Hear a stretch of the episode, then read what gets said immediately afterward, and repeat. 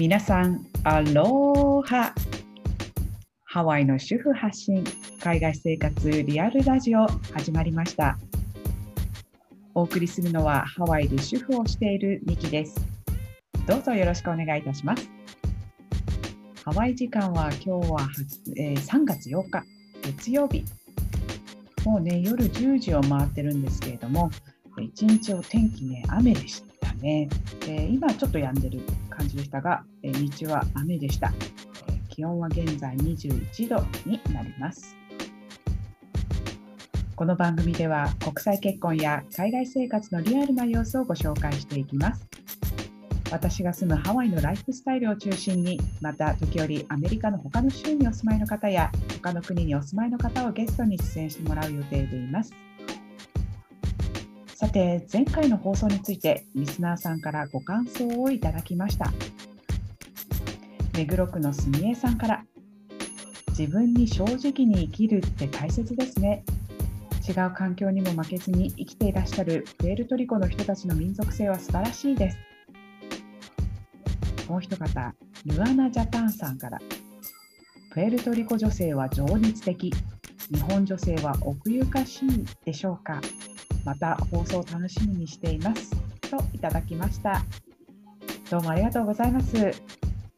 そうですね。プエルトリコの人って、まあ、実は女性に限らずね男性も情熱的、うん、なんか恋愛に関して情熱的な人が多いっていう感じがすごいしますね。もう本当にラティーノっていう感じがあのいつもします。まあ、日本人はねそうやって比べると奥ゆかしいって言えるのかなっていうふうに思うんですけど、まあ、私ねこのねルアナジャパンさんからのコメントで実はねある人のことを思い出したんですね。でその人っていうのが、まあ、言うと私はこのその夫の家に、えー、嫁いでですねこの私みたいに日本生まれ日本育ちの日本人女性っていうのは私が第1号かと思ってたら実は違ったんです。で私は第2号で第1号はアンティ・マサコがいるんですね。なので、まあ、今回の第14回目のテーマは我が家の不倫事情パート1です。えなんでそのテーマなのって思われた方もいるかもしれませんが、まあ、ぜひこの話を、ま聞いていただければ分かるんですけれどもまずねそのアンティ・マサコは誰と結婚したのかというと義理の母のおじさんと結婚したんですね、まあ、義理の母からしたアンクルですよね。でそのアンクルっていうのが仕事の関係でその商船、まあ、船に乗って世界中を回っていたらしくてでそこである時その日本の横浜に行った時にアンティ・マサコと出会って、まあ、恋に落ちてねそのまんまアンディ・マサコをハワイに連れてきてしまったっていう感じならしいんですね。でまあ義理の母の話話だとそのアンクルっていうのはとてもイケメンで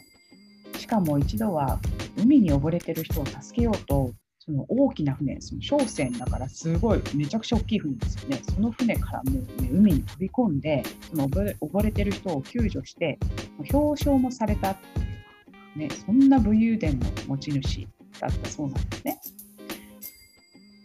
ところが一つだけ難点があってそのアンクルはねどうも酒癖が悪かったようなんですよ。それである時そのアンクルが結核を患って入院をしてしまってアンティマソコはお見舞いに行くわけですよ。だけどそのアンティマソコはね車の運転ができなかったのでそのおじさんの親友にあたる人が毎回その車の送り迎えをしてくれたそうなんですね。その親友っていうのもプエルトリコ系の男性らしいんですけどその親友っていうのがまあとても思いやりのあるジェントルマンなわけですよ。ねここまで言うと皆さんも想像つきますよね。そうなんです。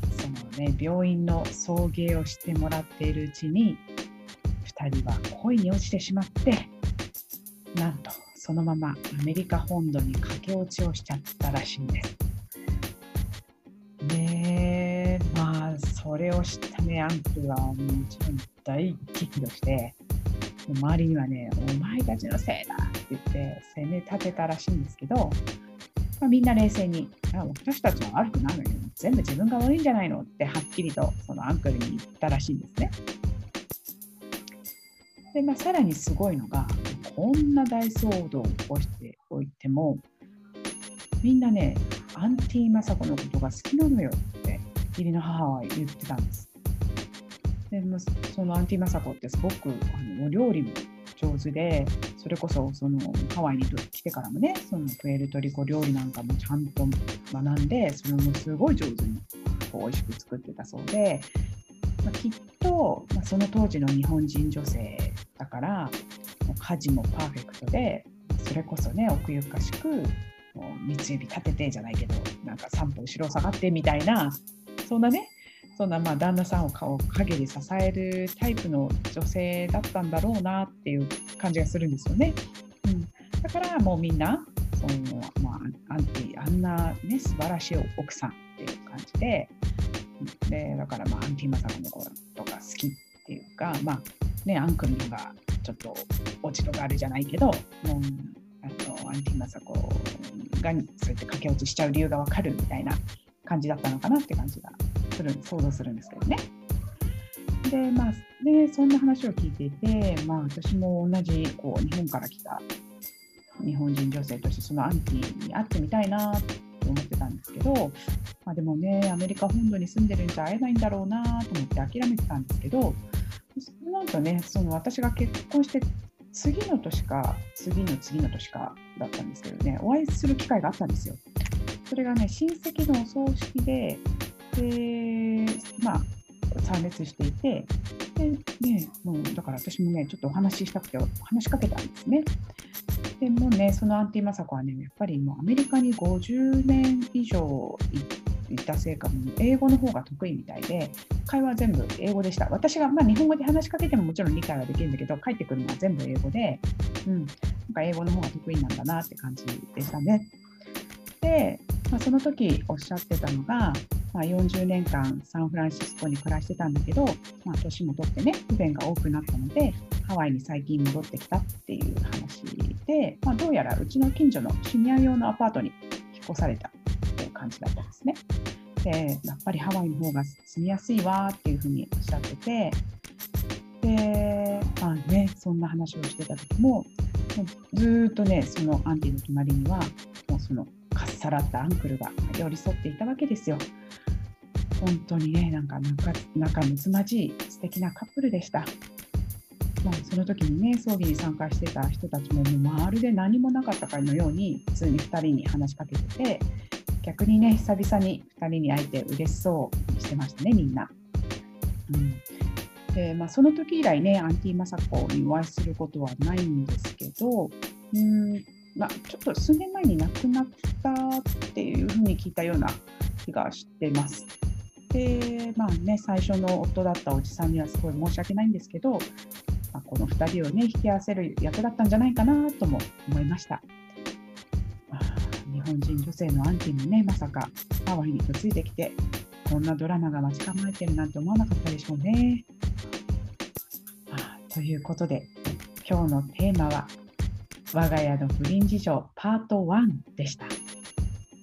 パート1ということはね、パート2もあるってことですね。まあ、皆さんお楽しみに。皆様も海外生活や国際結婚について質問などがありましたらどうぞお送りください。このポッドキャストのトップページから私の Facebook や Instagram に飛べますのでそちらからダイレクトメッセージで送っていただいても構いません。さらにクラブハウスもやっています。よかったらフォローしてくださいね。アカウント名は miki212 miki212 です。それでは次回の放送もお楽しみに。